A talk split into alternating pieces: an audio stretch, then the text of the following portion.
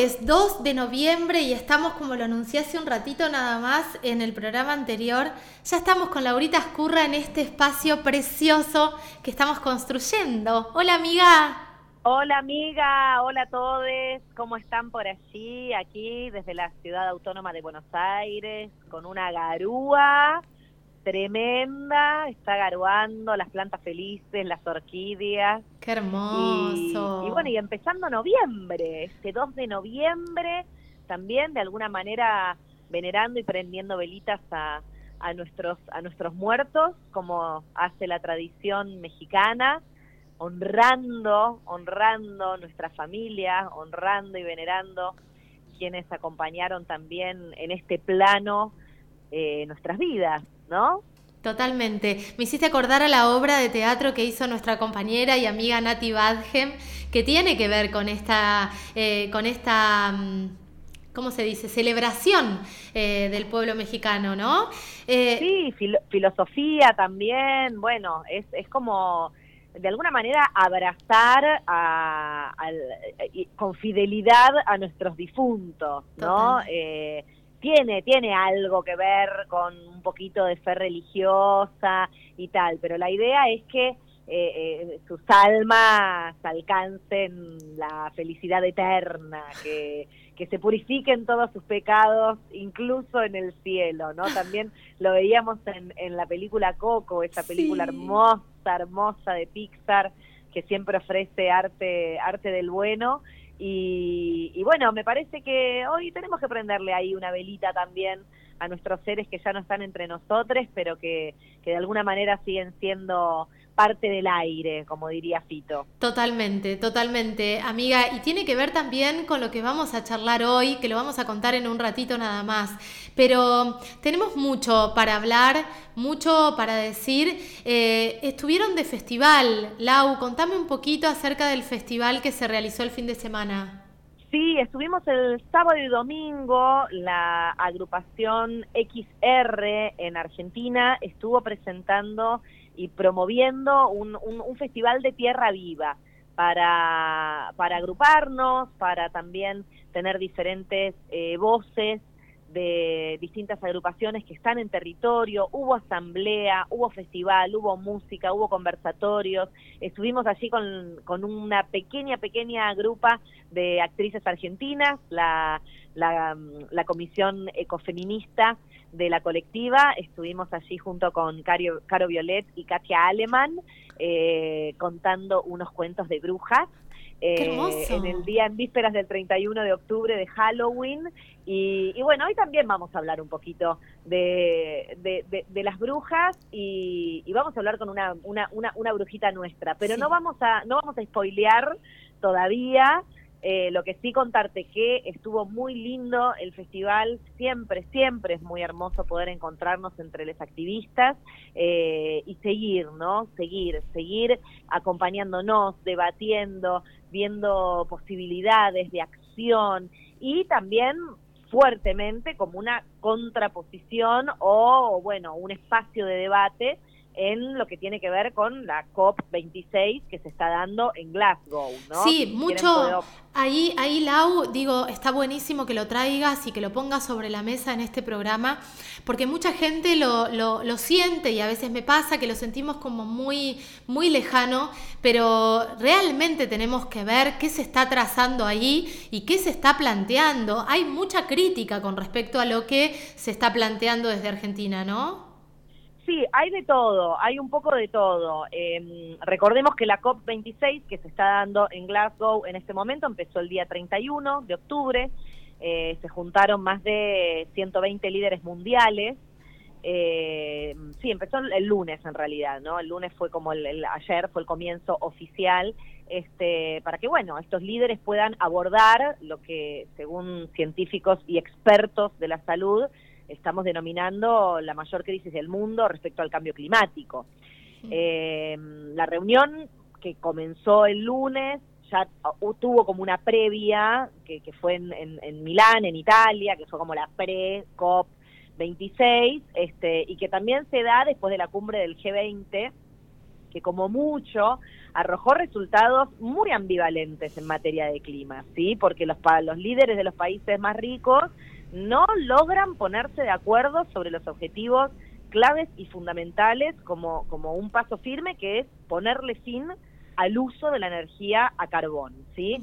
Eh, la, bueno, la, convención empezó, la, la COP, empezó con un mensaje de bienvenida de la reina Isabel II para todos los líderes, este, un mensaje grabado, ¿eh? se, se emitió ahí en, en, medio del evento y la reina, bueno, dijo un montón de cosas y entre las cosas que dijo fue que, bueno, que estaban en Glasgow porque esa ciudad había sido el corazón de la revolución industrial, eh, pero bueno, ahora es un lugar para abordar el cambio climático, ¿no? Eh, todo esto yo lo digo y, también de alguna manera hay, tenemos muchas contradicciones con esta reunión y, por eso también los ambientalistas estamos como, como de alguna manera necesitando poner, eh, mostrar la otra parte, ¿no? Eh, poner como un lado B y decir no nos olvidemos este, de que también los países más importantes que están generando las mayores emisiones de dióxido de carbono, que son China y Estados Unidos, eh, bueno, están ahí viendo cómo quedan políticamente correctos, qué sé yo. China dijo que va a frenar sus proyectos de emisiones altas, pero ah, después no, no, no, no puede cumplir esas promesas, ¿viste? Eh, Biden habló de que la crisis climática es la amenaza existencial para la existencia humana tal y como la conocemos. Por supuesto, Biden, pero no te olvides que la gestión anterior, que fue la de Donald Trump, eh, se fue del Acuerdo de París, por ejemplo, ¿no? Que es lo que también hace que pueda existir este espacio de intercambio o de, o, de alguna manera llegar a conclusiones de ver cómo se avanza. Después hay un, digo, para, para citar un poco mínimamente los referentes de países importantes, qué sé yo, Israel, el primer ministro, eh, tira esta propuesta de que quiere hacer de su país una nación de innovación climática, por ejemplo. Después, Angela Merkel, la presidenta de Alemania, estamos hablando como de las potencias así más power, eh, que tienen muchas decisiones a nivel global, ¿no? Eh, la Merkel dice que ella lo que quiere es mejorar las tarifas para eh, las emisiones de dióxido de carbono. Ella quiere cobrar un impuesto para quienes estén generando dióxido de carbono, bueno, tengan unas multas especiales y abultadas. Nuestros vecinos de Brasil por ejemplo, proponen reducir la deforestación ilegal a partir del 2022 en un 15% y después ir aumentando ese porcentaje con el objetivo de ponerle fin a toda la deforestación ilegal para el 2028. Cuando ya no quede un puto pino, un puto, puto árbol para el 2028. Esperemos, esperemos que, que, bueno, que ya estén, empiecen a trabajar fuertemente en la regeneración de todo esto que ya deforestaron. Claro, claro. Recordemos eh, un poco los incendios, claro. Y acá lo importante de la Argentina es que estuvo el presidente de la Nación, Alberto Fernández, fue acompañado por la primera dama, por el canciller Santiago Cafiero, los ministros de Agricultura, Julián Domínguez, el ministro de Ambiente, Juan Cabandier, y de Desarrollo Productivo, Matías Culfas. Eh, la exposición de Fernández va a ser hoy. Ayer fue una jornada importante porque se habló de esta que se estuvo hablando un montón, ¿no? De la inversión millonaria que esta empresa australiana va a, realizar en la Argentina y precisamente en Río Negro, Caro. Exactamente. O sea, supongo que los medios de comunicación ayer allá locales estaban como locos. Tal cual, y la que estaba como loca es la gobernadora también, porque digo, era como una, una apuesta que tenía desde hace bastante y le cae esta joyita antes de las elecciones, imagínate. Bueno, esta empresa australiana que se llama Fortescue Future va a invertir 8.400 millones de dólares en Argentina para producir hidrógeno verde. ¿eh? Será la inversión internacional más grande del siglo en el país, generando más de 15.000 empleos directos y entre 40 y 50.000 indirectos. Esto fue lo que tuiteó el presidente eh, hace unas horas. Desde el gobierno adelantaron que el eje de la participación argentina en la cumbre va a ser reafirmar el compromiso de poner a la acción climática y ambiental en el centro de las prioridades. Bueno, y proponer que cada país tenga responsabilidades comunes pero diferenciadas en la reducción de gases de efecto invernadero. Vamos a ver entonces cómo se desarrolla la jornada del día de hoy con la exposición del presidente y vamos a seguir muy de cerca estas semanas, Carito, todo lo que tenga que ver con la COP26. Me parece hermoso eso, vamos a seguir muy de cerca y tenemos que hacer nota respecto a esto que se va a hacer en Río Negro porque la idea es eh, convertir a Río Negro en un polo mundial exportador de hidrógeno verde en 2030. Bueno, vamos a ver qué de todo esto eh, es, es, así exactamente. Tenemos que hablar con alguien que nos explique mucho más eh, todo lo que tiene que ver con hidrógeno verde, que suena muy bien y que seguramente tiene cosas muy positivas. conocer todo, ¿no? El lado A, el lado B, las fisuras, lo positivo. pero recordemos que en el lugar donde se está pensando toda esta inversión es en el mismo lugar donde hace pocos años se quería instalar una planta nuclear, con lo cual hay, una, hay un gran avance, digo, una planta nuclear que fue frenada por la sociedad, porque se exigió una consulta popular, porque se frenó desde las organizaciones ambientalistas y desde la sociedad toda la instalación de la planta, pero estaba ahí, ya estaban los chinos haciéndose las casas. Eh, y de repente se frenó. Entonces, me parece que es interesante haber cambiado ese lugar. Eh, digo, el proyecto de la planta por esto. ¿Mm? Bueno. Sí, queremos, queremos saberlo todo. Así que prometemos que para el martes próximo vamos a dar con esa persona que nos cuente también ahí la, la, letra chica de estos convenios que empiezan a generarse. Por supuesto. Eh, eh, bueno, adelanto, adelanto los invitados del día de hoy, que son dos mujeres impresionantes. Vamos a estar hablando ahorita mismo con Laura Huanca, ella es una mapuche tehuelche, una mujer con muchos saberes y si hablamos de brujas, entonces tenemos que hablar con ella, que es una machi. Eh, y también vamos a estar comunicándonos con Malena Blanco, que es la fundadora de Boycott, dado que ayer fue el Día Mundial del Veganismo, nadie más interesante que nos pueda hablar de este tema que Malena Blanco, que es una mujer impresionante. Así que, si te parece, vamos un poquito con música para después darle ahí la palabra a nuestra a la tocaya, a la tocaya Laura.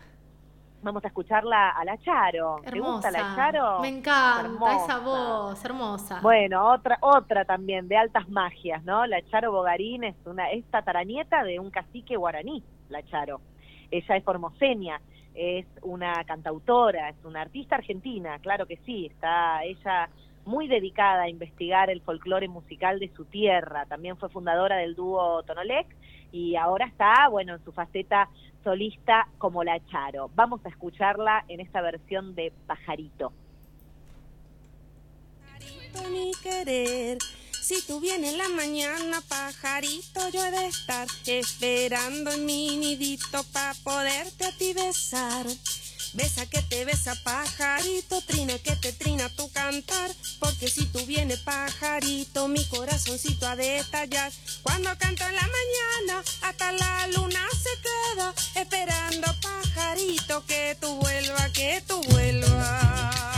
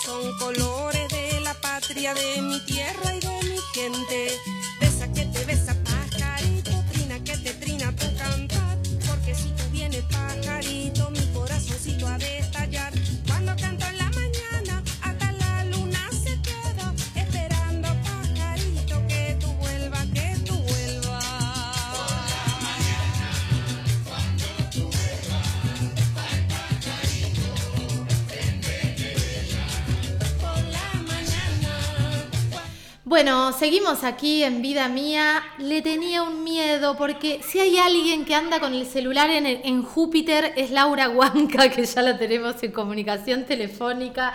Eh, aquí en Vida Mía, porque vamos a hablar un poco de brujas, vamos a hablar un poco de los saberes, eh, de los saberes que vamos eh, incorporando de generación en generación de nuestras ancestras. Y Lau tiene un poquito de cada región, un poquito de cada raíz, es impresionante. Lau, buen día. Hola, Caro, buen día. Aquí estoy eh, encontrándome con otra bruja. qué maravilla, qué maravilla. Lau Ascurra está del otro lado desde Cava. Lau, Lau, salúdense, por favor. Hola, Tocaya, gracias. ¿Cómo estás? Gracias por este contacto y este pequeño aquelarre de martes a la mañana, en donde estas brujas nos, nos juntamos y reivindicamos, ¿no? La palabra bruja, porque mm, de alguna manera recordemos esto, ¿no? Eh, eh, no podemos, la historia la escriben los blancos, los varones y en el siglo XVI y siglo XVII, lo que fue la Casa de Brujas, que duró muchísimos años, eh, fue justamente em, perseguir a las mujeres que tenían conocimiento, a las mujeres que expresaban lo que sentían, que decían sus emociones, que gozaban de la sexualidad eh, y hemos sido perseguidas, seguimos siendo perseguidas también en muchos otros espacios, pero, pero también necesitamos en este tipo de contacto, ahora charlando contigo Lau, eh, reivindicar de dónde venimos ancestralmente y, seguir difundiendo nuestros saberes ancestrales. Eh, por eso nos parecía re importante poder comunicarnos con vos que tenés mucho para contar y para transmitir, eh, así que dejo, dejo que nos cuentes un poco de, dónde es tu origen y cómo surge tu, tu, estado más brujeril en este presente. Bueno, yo soy, mis apellidos son Huanca y Huenelá, así que tengo un poco de, tengo un poco no, soy mapuche y soy de Aita Calzaquí. Eh, las mujeres de, de mis pueblos, de mi familia, eh, sí han, han pasado por todo esto que vos decís, ¿no? De, ser mujeres que sabían de, plantas, de la luna, del sol, de los ciclos, y, y sí que han sido perseguidas, no por brujas, porque, bueno, acá en el, en el Gualmapu, allá en el Chacomisqui, ¿no? Tierra de, de mi abuela paterna, eh, no eran brujas, yo no soy bruja, son eran mujeres perseguidas por paisanas, por cholas, por pobres, por indias, curanderas. Acá somos curanderas, yuyeras, las matronas, las que ayudan a parir. Eh, eso. Eh, por ahí también se habla no de las de, de, chamanas y, y acá eh, si bien es muy similar no acá se usa el término bueno las mapuches son machi para para el norte es simple, mujer que sana o curandera. Eh, y se ha transmitido de generación en generación esto de la, la, señora, la, mujer que cura el empacho, la mujer que cura el, mal de ojo y estas cuestiones que, que a veces eh, eh, un poco con vergüenza, ¿no? se, se contaba o se escondía también. la verdad es que yo tengo que agradecer un montón a, mis abuelas, a mi madre, y, a un montón de mujeres que me he encontrado a lo largo de, la vida, porque en Carmen de Patagones, en Viedma, por donde sea que hayan dado, eh, es algo muy común, lo sabemos, lo tenemos todas, eh, mapuche, no mapuche, nuestras, nuestras mm, abuelas, madres nos han enseñado cosas, eh, brujas o, curanderas nos han enseñado. Eh, ¿Qué si no pasarle la mano en la panza al crío para que se sane? Estás imponiendo las manos, estás haciendo reiki.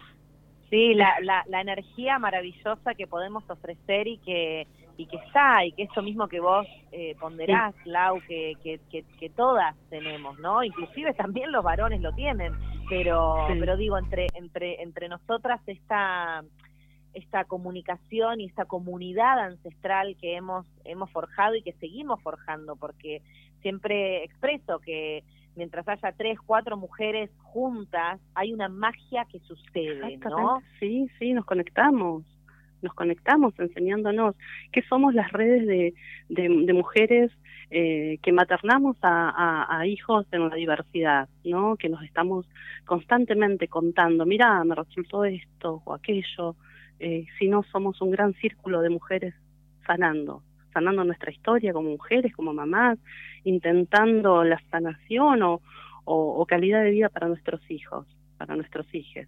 Eso, Lau, eh, eh, estabas eh, justo tocaste en algún punto, en el punto que, me, parece interesantísimo poder ir, porque Laura, con todos estos saberes y con todo este aprendizaje, también empezó un recorrido que tiene que ver con esta tierra y con esta raíz a partir de un, de un, de un hecho puntual que tiene que ver con maternar a un hijo que requiere de la tierra y que requiere de las plantas y que requiere de un montón de cosas que vos fuiste haciendo el camino no sé si no es la palabra sanar, pero sí, como decías, brindar calidad de vida. Contame un contanos un poquito, eh, muy cortita, la historia de Nacho y cómo llegás también al cannabis medicinal, por qué hoy estás viajando y estás llegando con otra bruja, como decías recién. Bueno, Nachi, así se, define ahora, es, la identidad que él quiere usar, Nachi, ya no es Ignacio. Eh, es autista, nos dimos cuenta desde muy chiquitos que desde muy chiquito que algo pasaba, pero bueno, eh, antes de saber que se trataba de autismo, eh, los médicos me contaron que tenía que medicarlo. tuvo distintos diagnósticos, pero antes de tener un diagnóstico certero o de decirme qué yo podía hacer para que mi hijo estuviera mejor, eh, me enseñaron lo que, cómo lo tenía que medicar. Estoy hablando de droga, droga, droga, claro, droga pesada, risperidona, ritalina, eh, a un nene de 3, 4 años. Droga de eh, laboratorio, digamos, ¿no, Lau? Sí, sí, sí, la droga que te deja planchado, esa que se te cae la baba, que no tenés control de esfínteres. Eh, en todos estos y lo digo con toda la seguridad porque los he visto en todos estos años 23 años tiene hoy mi hija eh, y, he visto y he conocido sin fin de historias de, mujeres que no han tenido la oportunidad de decir, no, ¿cómo? Droga tan chiquito. Y accedieron, fueron obedientes, fueron, hicieron lo que había que hacer, que es lo que le decían ¿no? los médicos. Y obedientes a un sistema único, exactamente. la alopatía y todo, todo, todo lo sistémico que hay detrás. Exactamente. Eh, a mí no, no, me pareció, al papá de Nachi tampoco, y empezamos a buscar otros caminos. Por suerte nos encontramos con una mujer, una terapeuta que, que entendió que Nachi tenía otros tiempos y que necesitaba otras cosas y nos acompañó por muchos años, desde los 5 hasta los 19, 20 años de Nachi estuvo, eh, ella nos estuvo acompañando desde la terapia, desde las holísticas, y gracias a ella yo también inicié este camino, ¿no? De reikista, de buscar en las plantas, en las flores de Bach, en distintas hierbas. Y, y un día me enteré que amigas en Estados Unidos, en México, les daban aceite de marihuana a sus hijos. Pero yo a mí no se me había ocurrido que yo con mis manos podía hacer eso, no sabía que se podía cultivar y hacer el aceite, para mí eso pasaba por laboratorios. En 2016 cuando descubro a las mamás cultiva, a los, cultiva, eh, a los canabicultores de Alto Valle, a Gustavo, mi hermano del alma, que me dijo, es una planta y, la, y me enseñó, la verdad que me abrió una puerta maravillosa, eh, no solamente para poder colaborar a que Nachi viva mejor, sino saber que vos con tus manos podés darle una noche de sueño a ese pibe y, a todos en la casa, y hasta los vecinos, porque no dormía nadie ahí. Eh, saber que ya no era una sentencia las crisis esas tan fuertes. No, no digo que es la panacea ni que dejo de tener autismo, pero se vive mejor. Y no me lo dijo un médico, me lo dijo un fumón, me lo dijo un marihuanero. Él me enseñó, me tuvo paciencia. Eh, los médicos lo sentenciaron a ritalina, clonazepam, risperidona, eh, ketiapina, eh, hace el año pasado cuestión pandémica nos hizo realmente muy mal y, y accedimos a las drogas que nos decían los médicos, si saben, y yo ya agotada dije, bueno, dale, si sabe esta señora. Y bueno, Ignacio tuvo, Nachi tuvo un brote psicótico, eh, legal, un brote psicótico legal. Terrible, terrible. ¿Y qué puedo yo decir de eso? Nada, esta señora está más que cubierta, ella, ella indicó algo legal. Claro. Entonces, es la primera y la última vez en la vida que les obedezco. Porque a nadie le interesa un carajo los hijos de nadie, no les interesa, les interesa, yo no quiero que esté dormido, quiero que esté mejor. Ahora, Lau, eh, en, este, en este recorrido de tantos años, Nachi tiene 23 años ya, eh, volver a la tierra y volver a los rituales y volver al entramado también de las mujeres que curan, como estabas diciendo, eh, también te salva a vos como, como mujer, como parte de la red, ¿no? Es que, es que en todos estos años pocas veces me he podido pensar o sentirme mujer me comió el ser mamá la culpa, ¿no? De que cómo, cómo tenés un hijo así, cómo provocaste esto. Si hasta hay una teoría de un psiquiatra que dice que el autismo lo provocamos las madres. ¿Qué espacio queda para el disfrute de, de, de la feminidad, del ser mujer, cuando ni más ni menos que tenés la responsabilidad, la culpa de haber provocado autismo a un hijo. No, terrible, terrible eso. Ahora, este, este camino, eh, vos eh, eh, haces tarot y estás con el tema de la astrología todo el tiempo y haces reiki y te fuiste instruyendo y formando y además tomando estos saberes de todas tus ancestras generan también esta, esta cosa de eh, ayudar a otras mujeres que están, no sé si en la misma situación que vos, pero en otra situación eh, distinta, pero que también la realidad, esta realidad en la que vivimos a veces tan distópica, nos interpela, ¿no? Es que no hay otra manera si no es compartiéndolo. A mí me, me abrieron la puerta un montón de mujeres y me abrazaron un montón de mujeres. Es imposible que yo no, no, no devuelva o no circule de la misma manera eh, es, es, la única forma, porque más allá de compartir una, no sé, la fórmula de un aceite o de, ¿no? Para nuestros, para nuestros hijos, eh, en estos círculos de mujeres está el sostenernos también, ¿no? De decir, bueno, aquí está permitido, acá, como decimos con las cultivadoras de cuando estamos, acá no nos vamos a chutear ningún sentimiento, está bien, está bien, y, y contenernos, y eso también hace, es, también magia, porque no estamos acostumbradas las mujeres a, a una mirada eh, amorosa sobre nosotras, siempre juzgadas o eh, que hiciste mal, eh, por, qué sé yo, por desmadrada, por loca, por puta, por cuántas cosas te caben cuando tenés a, un hijo eh, en la diversidad, en la diversidad que sea. ¿En, quién recae la mirada? La mirada crítica. Por suerte eso, eso, eso lo estamos dando vuelta con, con, esto, ¿no? Con la unión entre nosotras, con poder compartir los saberes, poder, poder abrazarnos, por desandar aquellos caminos que se suponían que teníamos que ser y toda esta culpa y todo este peso infundado básicamente por las iglesias, ¿no? Y todas estas creencias de mucha culpa, sacrificio y, espanto, y finalmente podemos encontrarnos en esto, ¿no? En, en, abrazarnos con puntos en común, en trabajar las plantas, en venerar la alquimia de esas plantas, que es lo que está haciendo que hoy tu hijo tenga calidad de vida y muchísimas otras personas también, ¿no? Gracias al cannabis medicinal. Gracias a la marihuana, gracias al cannabis. Yo digo que es una planta de poder.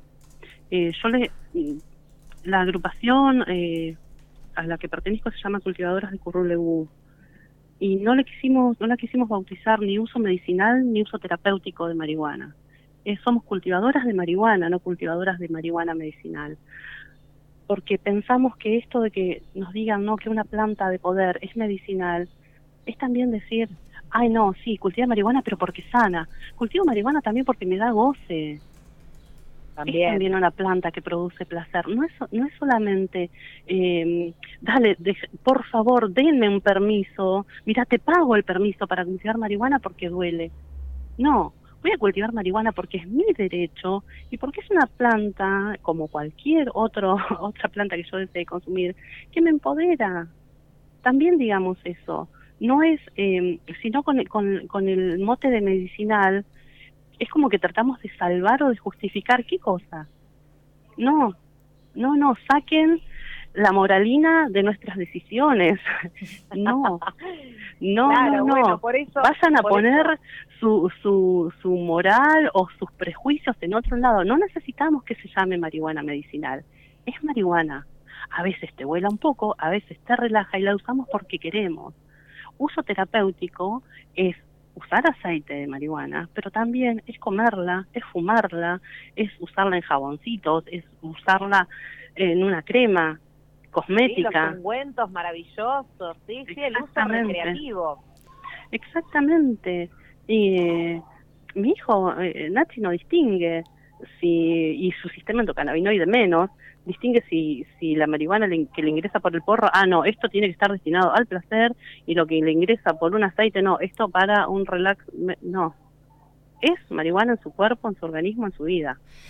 Bueno, eh, mucho, mucho para seguir hablando sobre, sobre esto porque es súper interesante eh, todo lo que estás diciendo, Lau, y queríamos en este día tan cerquita al 31 de octubre, tan comercial y tan Halloween y tan de brujeril, mm. eh, traerlo desde las raíces y escucharte un ratito aquí en Vida Mía, que es un programa ecofeminista y que las voces de las mujeres y de las mujeres que, que saben y que transmiten este saber tienen, tienen su espacio te mandamos un beso enorme. Vamos a seguir charlando otro día. Muchísimas, muchísimas gracias. Y yo me quedo aquí aprendiendo de candela, eh, también, no solo de marihuana, inicio otro camino de aprendizaje, ya no con plantas, sino me voy a otro reino, al fungi, y aprender y, y a Buenísimo. intentar. está también los hongos, todos los hongos y eh, esa sabiduría Impresionante. bueno, ya volveremos a hablar entonces, Lau, para profundizar sobre eso. Con mucho gusto. Sí, claro que sí. Super, nos dejó una puerta abierta, Lau. Total. gracias, Lau. Muchísimas gracias por este contacto. Muchísimas gracias a ustedes. Chau, chau. Beso a Daniela, que seguramente la vamos a estar llamando. Chau, chau. bueno, pasaba por acá eh, Laura Huanca, Lau, amiga, nos vamos con un poquito de música porque es súper interesante escucharla, ¿no? Sí, súper interesante y nos vamos, nos vamos con música, nos vamos ahora también con otra cantautora, inevitable no no poder estar eh, eh, también presentándola a ella, la señora Liliana Herrero, con una canción hermosa que habla del viento, de las cosas que nos secretea el viento, y vamos a escucharla entonces eh, antes de, bueno, de dar inicio a la charla con nuestra próxima invitada, Malena Blanco. Me encanta, me encanta. Vamos con música.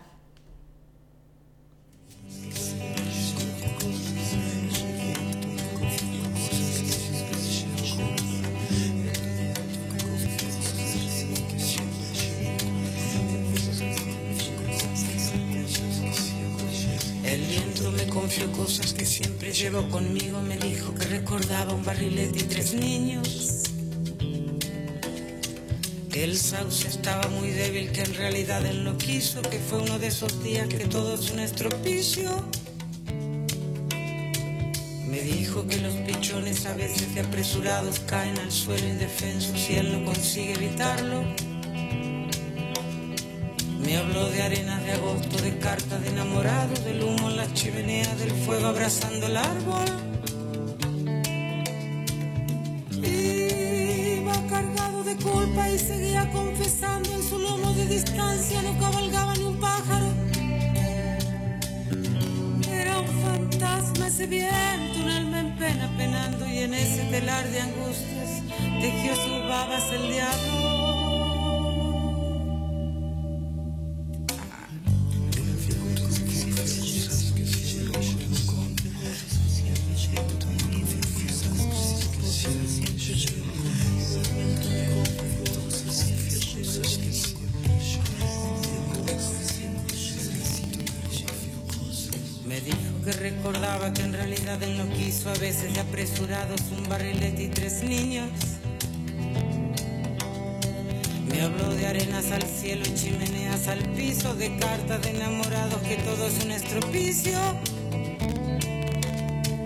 Era un fantasma ese viento, tejió sus babas, el diablo iba quebrado de culpa y no consigue evitarlo. En ese telar de angustias, el fuego abrazando el árbol, el sauce estaba muy débil y seguía confesando. Le pregunté por las chapas del techo de los de abajo, dijo el hombre de luchar para conseguir los clavos. Ay, qué hermoso, Confesión del Viento, qué hermoso tema, Lau, ¿estás ahí? Hermosa la cantautora, vamos a por ellas, por eso siempre ponemos música de mujeres nuestras que escriben, que componen. Y bueno, Liliana Herrero obviamente es, un, es, una eminencia del folclore, 15 discos grabados, muchísimas colaboraciones eh, y este abrazo a la pacha, ¿no? Siempre venerando nuestra naturaleza, el amor que tenemos por ella y, y bueno, y toda la magia que también nos ofrece. Eh, hablando de personas mágicas, recién hablábamos ahí con la Machi, ahora vamos a hablar con otra, otra bruja enorme y maravillosa que es la señorita Malena Blanco, fundadora de, de Boicot y una, y una mujer que nos interpela en cada una de sus intervenciones. Male, gracias por estar en Vida Mía. Laura Curra, Caro Fernández, te saludamos. Hola chicas, bueno, qué presentación, muchas gracias. Un, honor estar acá en, en su programa, así que muchas gracias por invitarme. Ayer fue el día, se conmemoró el día del veganismo. Me parecía interesante poder hablar con vos en, en, bueno, más allá de que estos días son así como, como, como poner en agenda de alguna manera y sacudir al humanoide raso. Eh, y, y, y, bueno, si hay alguien que sacude, sos vos desde tus intervenciones, desde lo que representa Boicot como, como, como este espacio en donde nos hace pensar y ver el vínculo con los animales desde una mirada totalmente distinta, ¿no? A la que estamos acostumbradas y a la que el sistema nos llevó mm. a, a, pensar.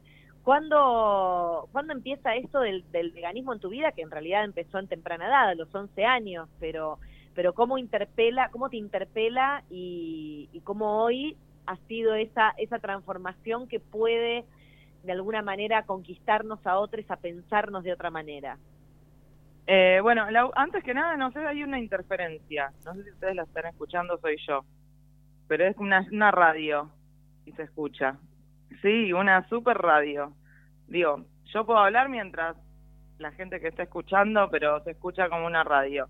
Digo porque quizás los espectadores la estén escuchando.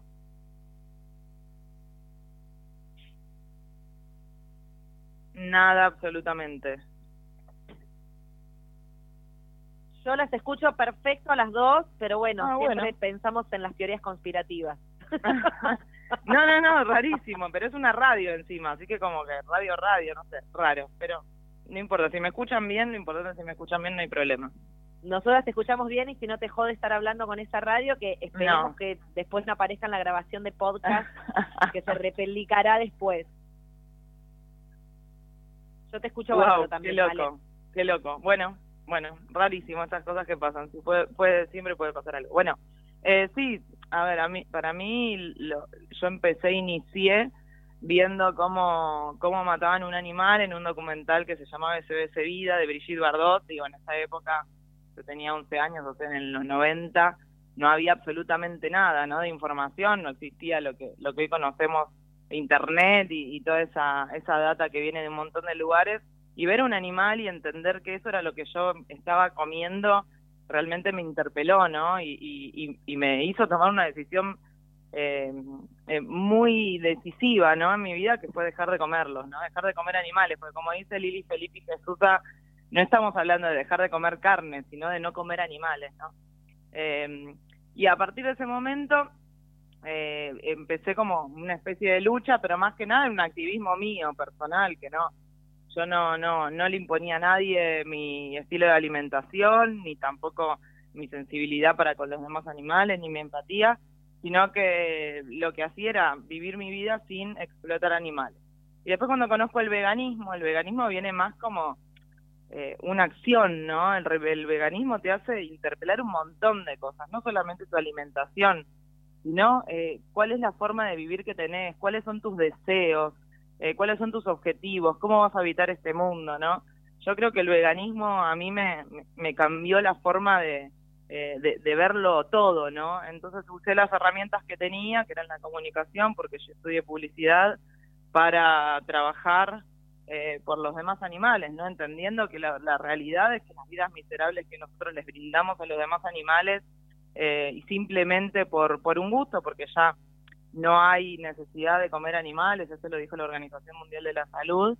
Entonces es, es como empezar a, a pensarnos como otros seres en este planeta y empezar a tratar de habitar este planeta yendo a ese lugar que queremos construir.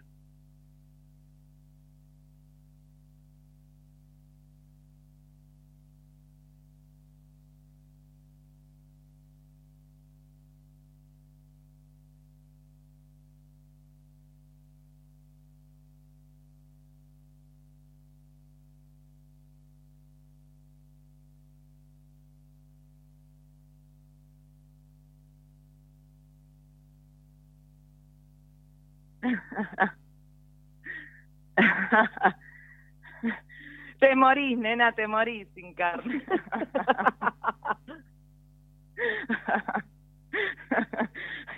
no, es que, eh, digo, nosotros somos ejemplos vivientes de que podemos vivir sin comer animales. Eh, la, carne se, se reemplaza de por sí, mira, la mayoría de proteínas y calorías que se consumen a nivel mundial no vienen de la carne, por lo que, eh, muy por lo contrario que uno lo que uno piensa, ¿no? Porque cuando se habla de proteína se piensa en la carne, cuando se habla eh, de calcio se piensa en la leche y todo lo contrario, ¿no?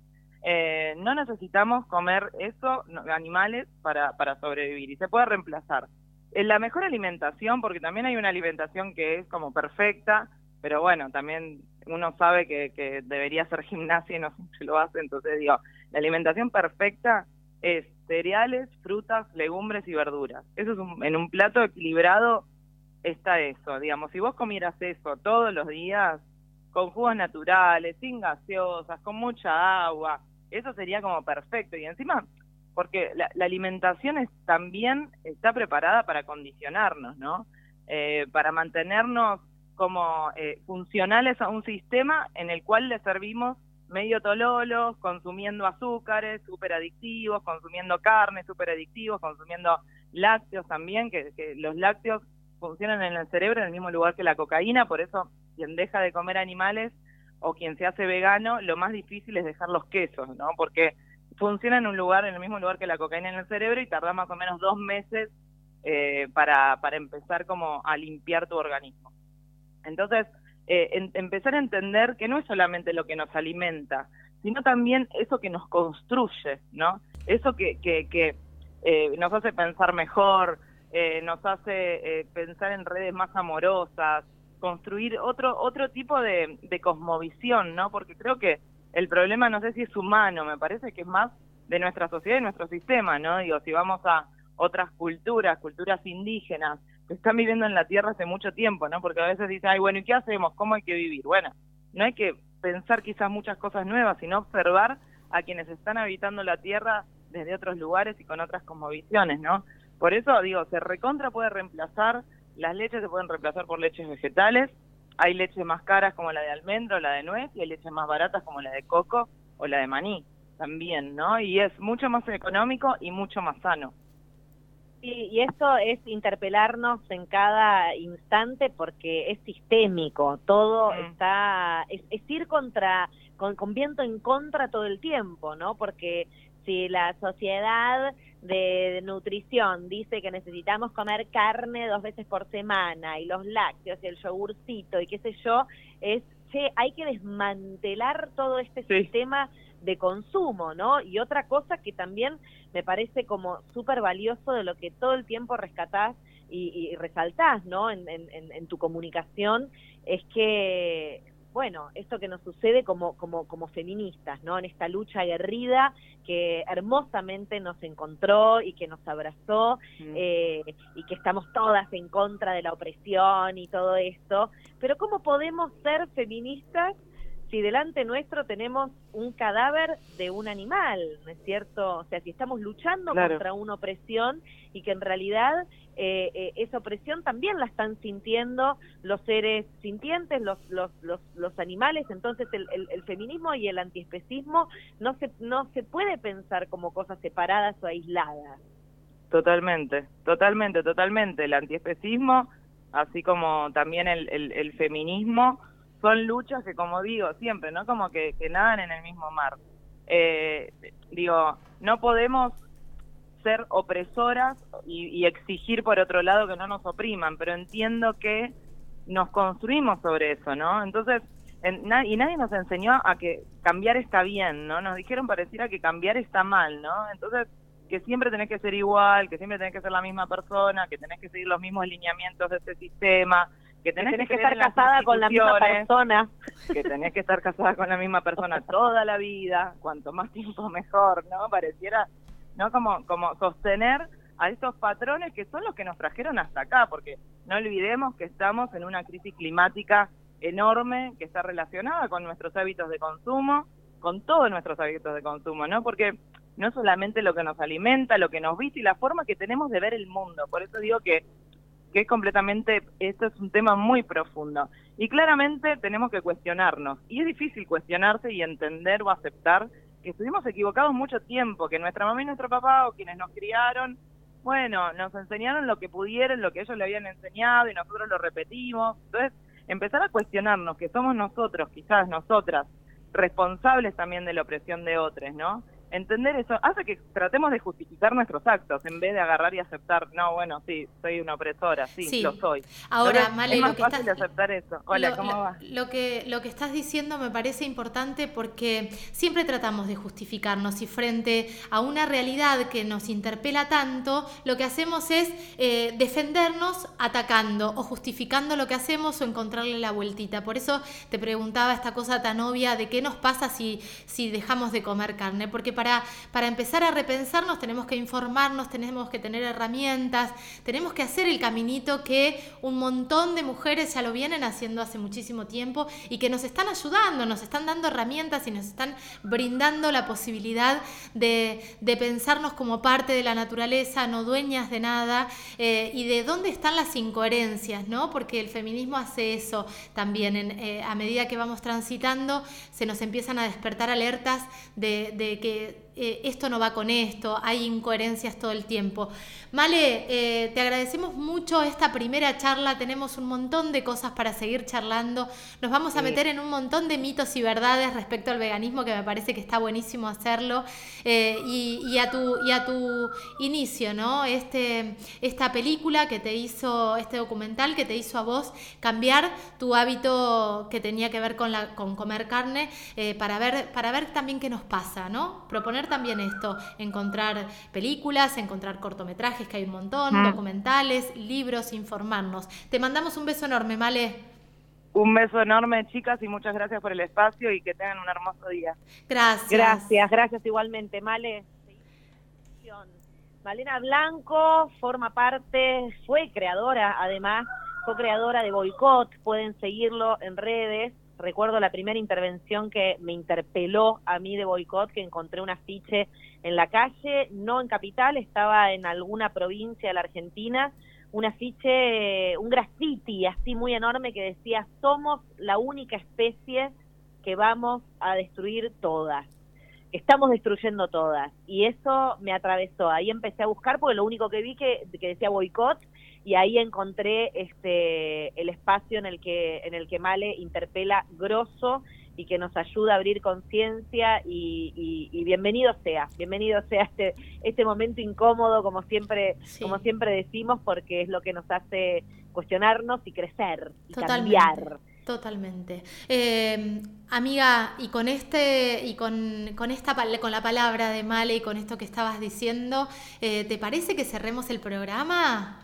Hoy cerramos el programa unos minutos antes y también invitamos a, que todos los que conozcan la medicina ayurveda celebren hoy que es el Día Mundial de la Medicina Ayurveda, investiguen, conozcan de qué se trata y también convocamos al martes 9 de la semana próxima, eh, lo estamos declarando como emergencia climática. Las organizaciones ambientales vamos a estar trabajando en diferentes eh, espacios de difusión y de acción en Buenos Aires a partir de las 17 horas. Nos juntamos a marchar para unirnos todos en el obelisco, las agrupaciones ambientalistas. Así que, bueno, pueden buscar más información a través de la coordinadora BFS. Vamos a estar allí, por supuesto, la Comisión de Actrices Argentinas va a estar haciendo una intervención y acompañando eh, es- es- esto que de alguna manera también se hace un poco en contra de esta COP26 en donde vamos a seguir profundizando en el próximo programa también. Claro que sí, y recordar que estamos en arroba vidamia.radio, ese es nuestro Instagram donde podés encontrar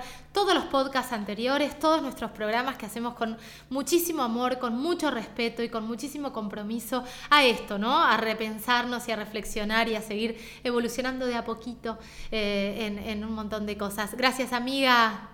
Gracias, gracias a ti, gracias a todos los que están del otro lado. Nos vemos el próximo martes. Vamos con nuestro tema precioso. Chau, chau.